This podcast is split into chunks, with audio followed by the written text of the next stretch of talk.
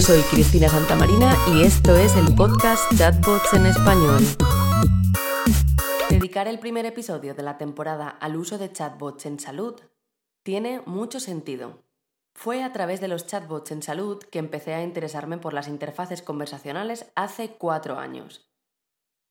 Como os comentaba en la apertura de la temporada, hace también ya cuatro años que Microsoft hizo su declaración de intenciones, anunciando un futuro conversacional para la empresa.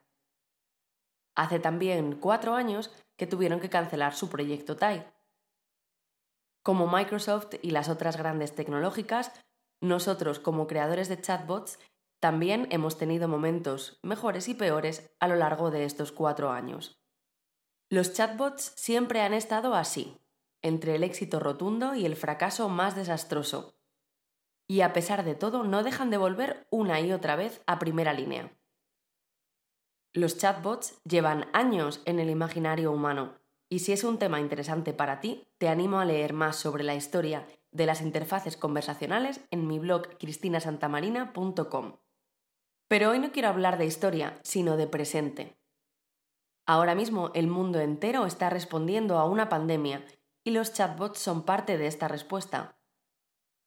Diferentes organizaciones internacionales, como la Organización Mundial de la Salud y agencias de salud de diferentes países, están implementando chatbots con diferentes casos de uso. Las interfaces conversacionales como los chatbots y las aplicaciones de voz están en primera línea de la respuesta global frente al coronavirus.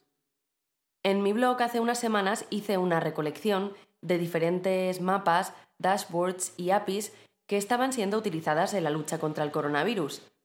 Se me ocurrió que sería muy interesante echar un vistazo a los diferentes chatbots que también están participando de esta respuesta. Llevo apoyando el uso de los chatbots en salud desde que comencé mi proyecto Bot for Health en 2016. Cuatro años y una pandemia global más tarde, instituciones internacionales de salud y ministerios de salud de diferentes países han comenzado a utilizar sus propias interfaces conversacionales para llevar información de salud pública a los ciudadanos y contribuir a aliviar la carga de las líneas telefónicas de emergencia. Como era de esperar, Muchos desarrolladores están aprovechando esta coyuntura para crear aplicaciones de las que llamaríamos basura.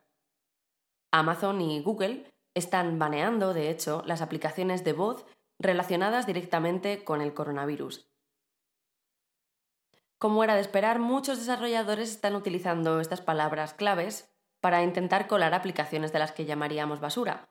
Y Alexa y Google Assistant están baneando muchas aplicaciones. A pesar de esto, varias instituciones están promoviendo sus propias aplicaciones oficiales con respaldo médico. Los chatbots en salud, con un diseño apropiado, buenas fuentes de información y un entrenamiento correcto, pueden ser muy útiles en diferentes casos de uso. Algunos de los casos de uso más interesantes en salud son la entrega de información como definiciones, consejos de prevención o datos de casos y de fallecimientos actuales, la lucha contra las fake news o los rumores, dar la posibilidad a personas con sospechas de tener síntomas de hacer un test de autoevaluación. Se podrían incluso utilizar los resultados de este test de autoevaluación para notificar a los servicios de ambulancia y priorizar las recogidas.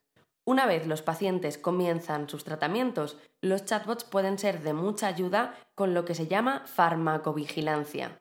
La farmacovigilancia es el intercambio de información sobre los fármacos que se da entre un profesional de la medicina y un paciente. Y esto es muy importante, tanto en tratamientos tradicionales como, sobre todo, en las pruebas experimentales de medicamentos. Los chatbots también pueden ser útiles para los chequeos de cuarentena y podrían incluir un cuestionario sobre los síntomas, la geolocalización o la actualización de la lista de contactos. Además, los chatbots pueden utilizarse para enviar o incluso explicar los resultados de laboratorio. Por último, los chatbots podrían ser muy interesantes para sustituir esas llamadas telefónicas de enfermeros y enfermeras a familiares para informar sobre el estado de un paciente. Esto podría realizarse automáticamente con chatbots integrados con los sistemas de reportes médicos. Una vez que hemos hablado de los principales casos de uso de chatbots en salud, quiero hablarte de algunos ejemplos de chatbots que actualmente están contribuyendo en la respuesta al coronavirus. Los chatbots en el coronavirus pueden parecernos más o menos útiles. Hay un artículo muy interesante de nuestro amigo Jordi de ChatKit que puedes leer. Tienes el enlace en la información del podcast. Y ahora comencemos con los ejemplos. El primer ejemplo del que te quiero hablar es el chatbot de la Organización Mundial de la Salud, o debería decir chatbots. La OMS ha creado chatbots para diferentes plataformas. Su chatbot en WhatsApp puede dar diferentes informaciones sobre el coronavirus. Durante sus tres primeros días de vida, tuvo conversaciones con más de 100 millones de personas. Este chatbot está disponible en inglés, francés, español, árabe y más de 20 idiomas. WhatsApp tiene sus limitaciones, así que para cada uno de estos idiomas, la OMS ha tenido que habilitar un número de teléfono diferente. Además, la interacción con este chatbot se hace a través de números, de palabras clave o de emojis. Además de su chatbot de WhatsApp, la OMS ha creado un chatbot para Viber.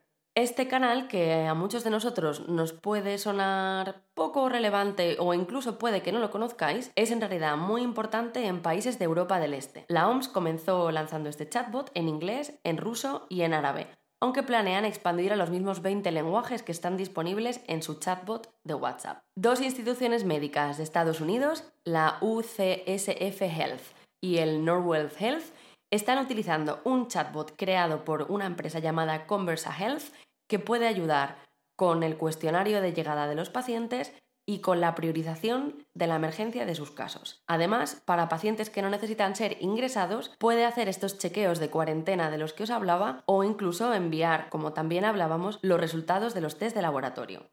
Seguimos en Estados Unidos.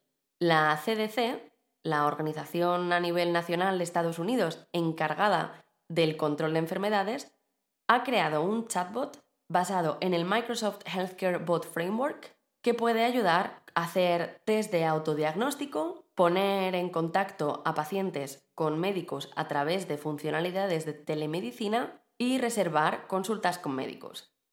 No podría cerrar esta sección sin hablarte de algunos chatbots en español en la respuesta contra el coronavirus. COVIDBot es un chatbot mexicano que se centra en luchar contra la desinformación y las fake news. A través de WhatsApp es capaz de recoger diferentes preguntas relacionadas con rumores o fake news y dar una respuesta que enfrenta el mito y la realidad. Cruzando el Atlántico para llegar a mi país, a España, quiero hablaros de dos chatbots o más bien tres, aunque el tercero es un poco de autobombo. En España tenemos principalmente dos chatbots en la respuesta contra el coronavirus. El primero es un chatbot para web y WhatsApp y Telegram que ha creado la empresa Singular en colaboración con otros desarrolladores. Este chatbot está disponible a través de diferentes páginas web oficiales y se centra en responder preguntas frecuentes sobre el coronavirus. Fue creado con la intención de aliviar las líneas telefónicas de emergencia que estaban saturadas con las demandas ciudadanas. Otro chatbot que también ha llegado a varias páginas de instituciones y universidades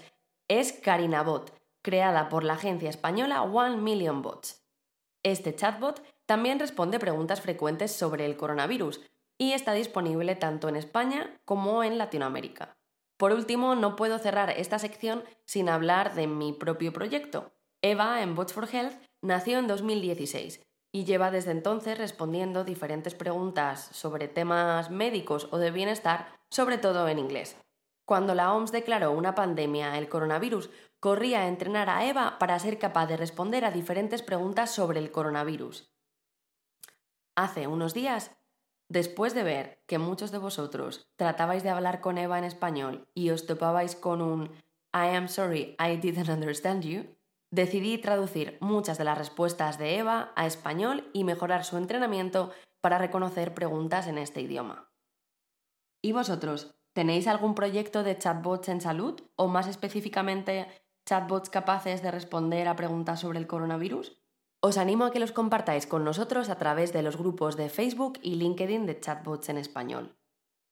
Como sabéis, desde hace unas semanas en nuestra web tenemos un directorio de proyectos y de agencias y me encantaría poder añadir vuestros proyectos y vuestros equipos a este directorio. En cualquier chatbot, pero parece que un poco más si hablamos de chatbots en salud. es muy importante tener en mente las cuestiones legales. Recordad que vuestro chatbot, como cualquier aplicación, debe tener unos términos y condiciones disponibles y que estos deben ser aceptados por los usuarios explícitamente antes de comenzar a hablar con vuestros agentes. Además, si trabajáis con usuarios dentro de la Unión Europea, estos deben tener una manera de acceder a sus datos, de descargárselos, de rectificárselos y de eliminarlos. En el siguiente podcast hablaremos sobre cuestiones legales en el desarrollo de interfaces conversacionales. Antes de despedirme, os recuerdo que espero información sobre vuestros proyectos de chatbots en salud en nuestros grupos o en los comentarios del podcast.